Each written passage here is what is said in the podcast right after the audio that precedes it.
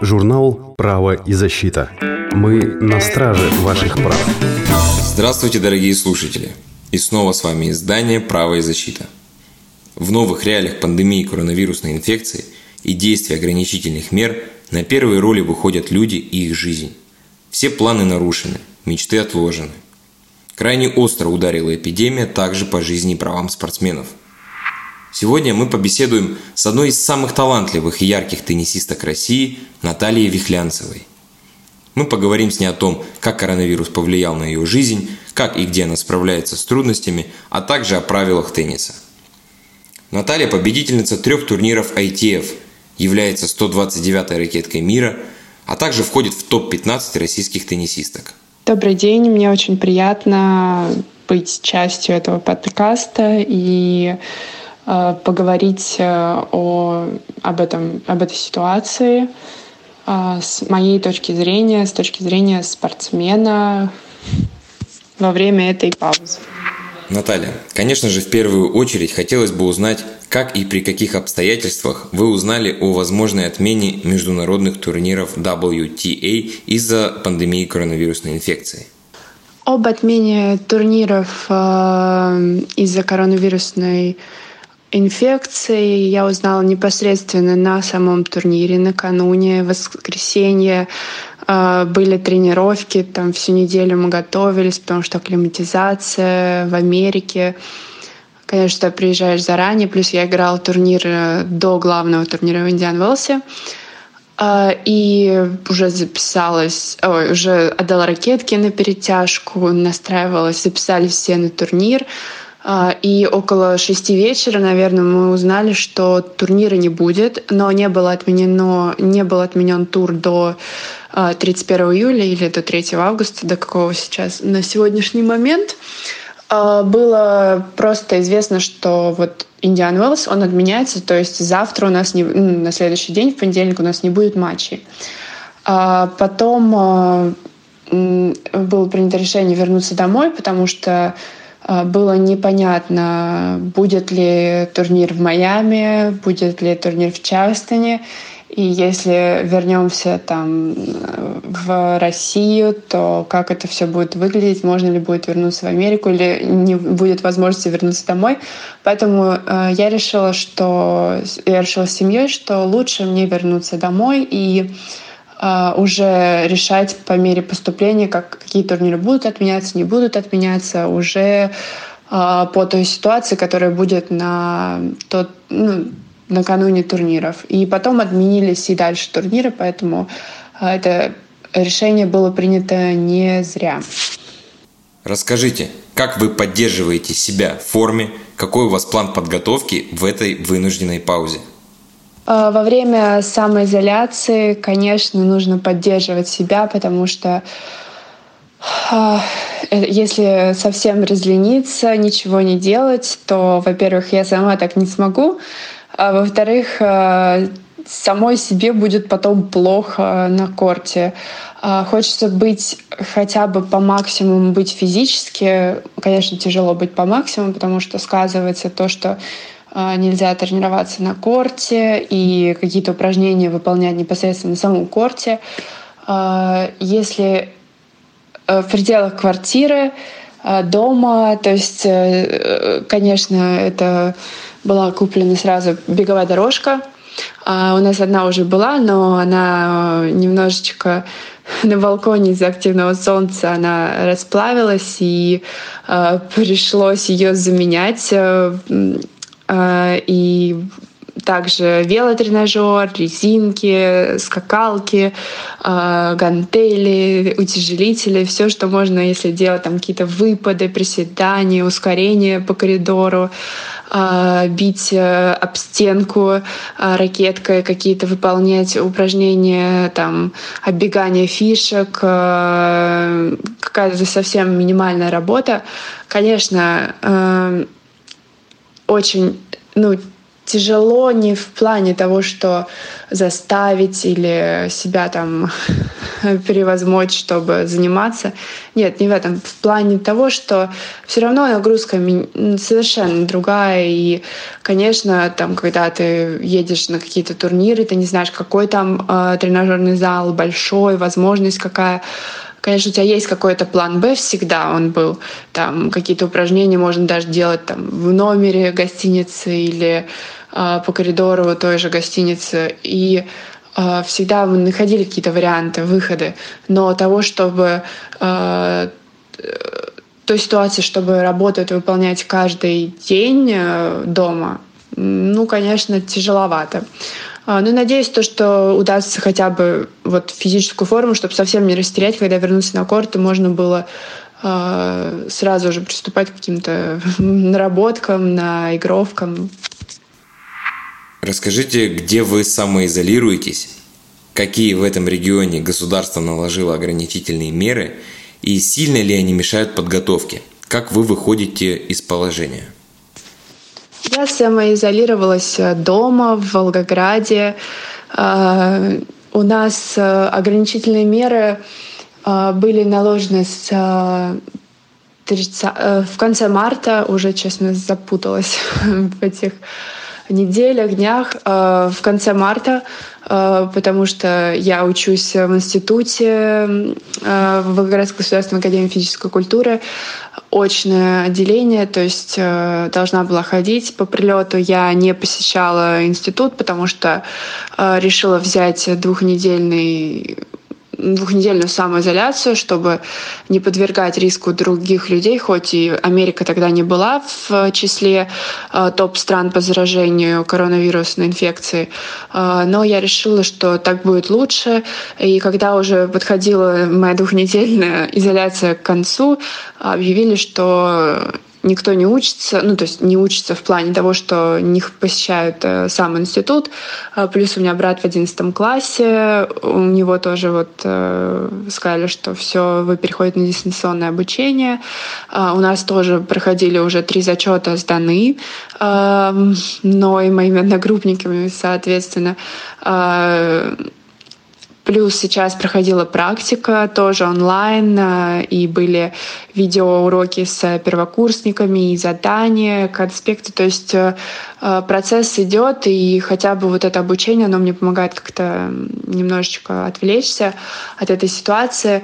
И я знаю, что с 14 мая у нас можно выходить на улицу, бегать по одному в то есть вот это хотя бы как-то помогает немножечко. И также есть всякие площадки, которые спортивные, э, на которых можно со своим инвентарем выходить и заниматься. То есть вот с 14 мая, я знаю, можно и на велике, и бегом. Э, пока что корты еще закрыты, поэтому надеемся, что скоро будут еще дальше послабления. Что еще? Только знаю то, что салоны красоты у нас с 21 апреля вернулись к работе. А, ну, соответственно, условиям, которые им, им были э, сказаны, что там маску все время, чтобы посетители не видели друг друга, то есть э, и вот э, да, больше пока что никаких послаблений я не слышала. Может, какие-то магазины открываются, но это уже вот то, что я знаю, то, что касается меня, вот а, это то, что бегать, салоны красоты. Институт, э, школа еще пока что все на дистанционном обучении. На ваш взгляд, снимут ли ограничения для проведения массовых спортивных мероприятий в Европе и в России? А, как мы можем видеть, что в Германии уже проводятся футбольные матчи, конечно, а, я включила, вот, который был первый матч, но для меня в субботу, по-моему, а для меня, э, конечно, это было очень трудно видеть то, что пустые стадионы, э, эхо, что э, команды там не пожимают после того, как забили гол, не ликуют, радуются там зрители, начинаются какие-то волнения, не волнения, начинается радость или кто-то освистывает. Этого видеть, конечно, без этого, ну, по мне это тяжело. Мы для этого тренируемся, играем для вот этих эмоций. И, конечно, как говорят, что могут включать там наклеивать картонки э, в виде там зрителей, фанатов э, или включать аудиозапись э, хлопков. Э, конечно, это все будет э, классно, но это никогда не сможет э, сыграть натуральные эмоции, потому что ты выходишь на матч, э, за тебя болеют меньше или за тебя болеют больше, когда ты дома в России, а, или там э, какие-то фанаты кричат, какие-то там э, мешают тебе между подачами, что-то происходит, когда ты там, то есть вот вот этой энергии, я думаю, конечно, это не заменит вот эти искусственные все э, аудиодорожки, там, видео, какие-то, не знаю, сообщения, поздравления.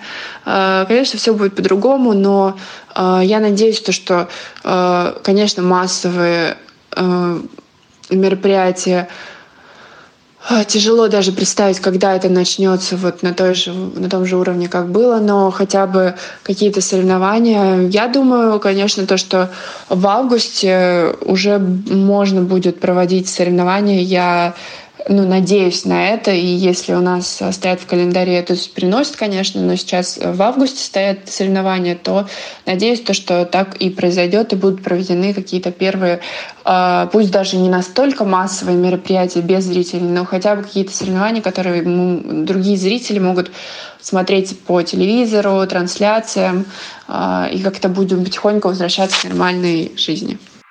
Защита прав спортсменов сегодня очень важная тема. Состоите ли вы в профсоюзе или, может быть, у вас есть помощники, готовые оказать содействие в защите ваших прав в ходе сезона? А, профсоюз игроков а, а, я слышала, я знаю, кто у нас стоит в совете и э, защищают то есть, наши интересы игроков. Это, по-моему, около пяти, если я не ошибаюсь, человек из топ-100, и еще также каждый там от 101 позиции до 150, то есть там идет разграничение.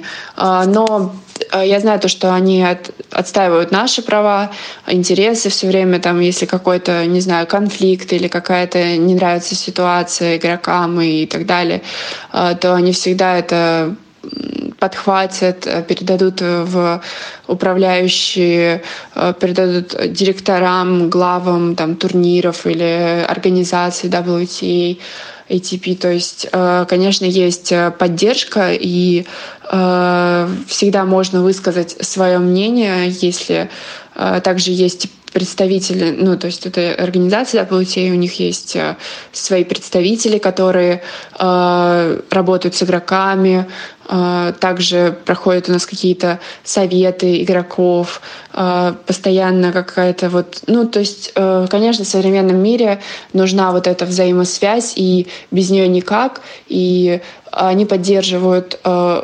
слышат, э, улучшают условия, про турниры какие-то, если там что-то не так, а, про какие-то тренировочные базы. Вот все это все время актуальность, и а, хорошо то, что есть э, интернет, компьютеры, всегда есть возможность созвониться, переговорить, э, написать, то есть всегда это в каком-то таком постоянном контакте, и это очень хорошо и правильно, я считаю.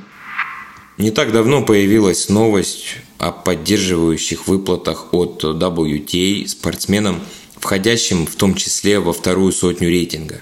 Способны ли эти деньги, насколько я знаю, это около 10 тысяч евро, компенсировать соревновательный простой – да, организации WTA, ATP выделили э, огромные деньги на поддержку игроков э, рейтинга, ну то есть не такого высокого, да, то есть и даже тех, которые я не знаю точных критериев, кто эти игроки, что, сколько, кому, но могу отметить, что эта помощь, она актуальна потому что оказалось то, что э, мы безработные, э, но мы должны поддерживать свою форму, мы не можем все это бросать на нет. И, э, конечно, турнирное простое, если это будет до августа, я думаю, что конечно, можно вот на эти суммы хоть как-то рассчитывать и продолжать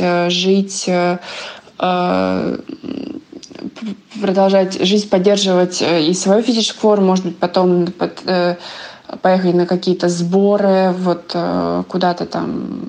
Ну, то есть э, я думаю, что эта сумма, она выделена с расчетом того, что мы сможем воспользоваться ею для наших нужд, и она в какой-то мере восполнит этот простой. Конечно, никто не знает. Конечно, все надеются, что ты там выходишь на турнир Большого шлема, чтобы выиграть. Это понятно. На каждый турнир ты приезжаешь.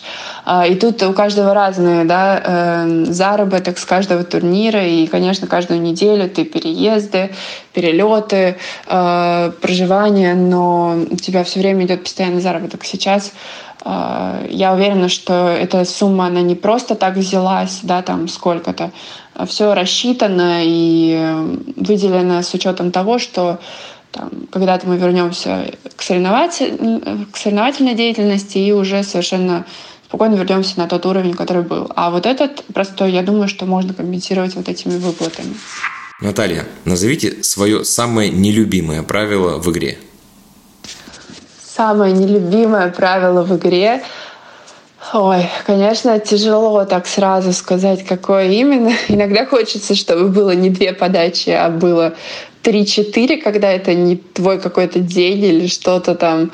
А, но вот почему-то мне легче назвать любимое правило. Это одно из последних правил, когда практически на всех турнирах есть вот этот шот-клок, а, определяющий время между розыгрышем, между геймами, потому что бывали случаи, что игроки, особенно когда еще нету э, судей, нету там не такая профессиональная обстановка, и в детском теннисе, и в подростковом, то есть тут э, больше некоторые просто тянули время, долго ходили, там то выйти, то куда-то между подачами очень долго тянули время. То есть, э, а, конечно, это мне это не нравилось. И сейчас мне очень нравится, что ввели, что четко там у тебя вот это количество секунд, и ты это видишь постоянно, и нету такого, что там кто-то дольше, кто-то меньше. То есть вот это правило мне нравится. А из тех, которые не нравятся, ну, пускай будут две подачи. Ну, хотя это история, и раньше это вообще была одна подача.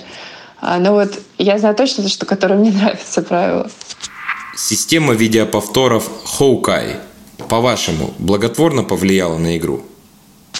А, система повторов Хокай, я считаю, что, а, конечно, она э, более благотворна и влияет, и помогает, э, но иногда иногда а, ты долго думаешь о том, что проверять, не проверять, это тоже психологически, когда ты проверил, мяч зацепил линию, или там наоборот у соперника оказалось, что аут, а там совсем-совсем-совсем немножечко он зацепил. А, и, но в целом, конечно же, это огромный плюс, и эти инновационные технологии, они очень сильно не упрощ... ну, они упрощают в лучшую сторону. То есть а, можно а, не думать об о каком-то о каких-то спорных ситуациях, и если у тебя есть возможность повторить вот этот э, мяч, то э, это как бы тебе покажет, что либо ты был неправ, либо ты оказался прав, и уже как бы твои сомнения она уберет в сторону.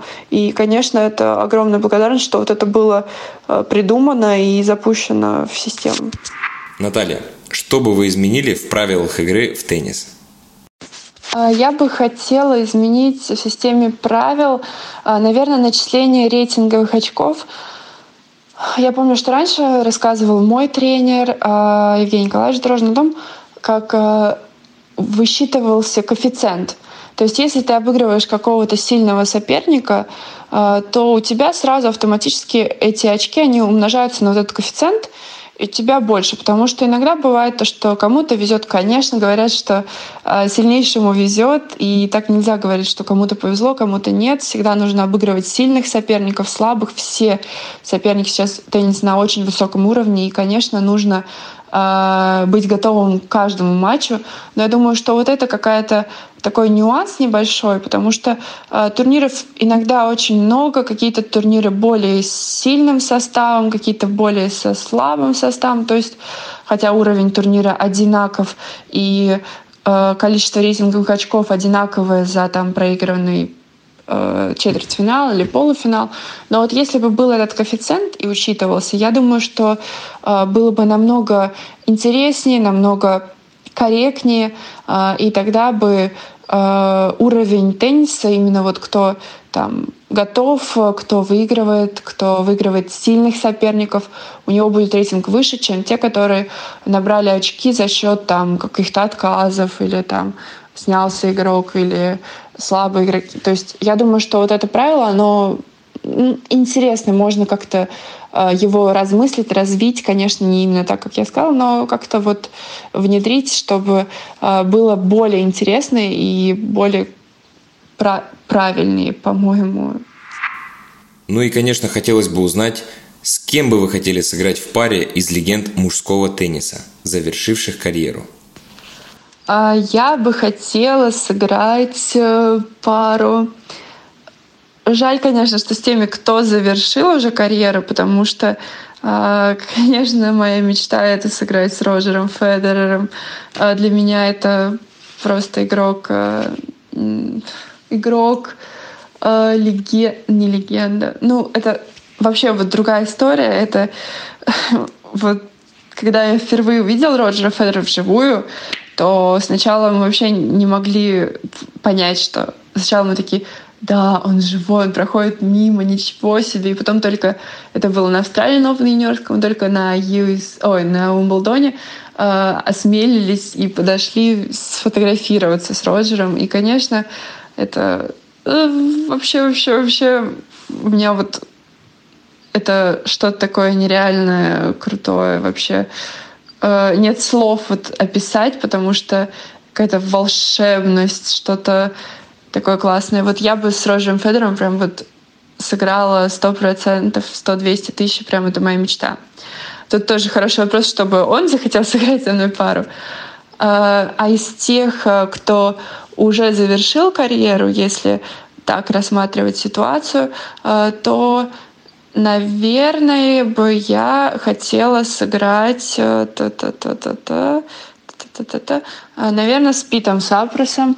Э, сейчас в данный момент читаю биографию его, и очень интересно, очень классно, и описывает вот все и какая-то вот не схожесть, но э, какие-то вот э, вопросы, какие-то решения, они мне напоминают э, меня немножечко, и хотелось бы, конечно, э, с таким игроком сыграть тоже вот пару и послушать э, те советы, которые бы вот были сказаны во время этого матча. Наталья, спасибо вам большое за столь подробные ответы на наши вопросы. Надеемся, что наши слушатели, среди которых, на мой взгляд, очень много спортсменов, найдут и подчеркнут для себя новую и полезную информацию. А, спасибо большое за вопросы. Мне очень понравилось. И надеюсь, то, что всем а, слушателям тоже это очень понравится. И скоро мы вернемся к нормальной повседневной жизни и будем ценить еще больше то, что было у нас. А, мы, может быть, не обращали на это внимания. Друзья, подписывайтесь на наш подкаст, ставьте лайки, вступайте в группы ВКонтакте и Фейсбуке и будьте всегда в курсе всех последних новостей. До новых встреч. Будьте здоровы. Журнал «Право и защита». Мы на страже ваших прав.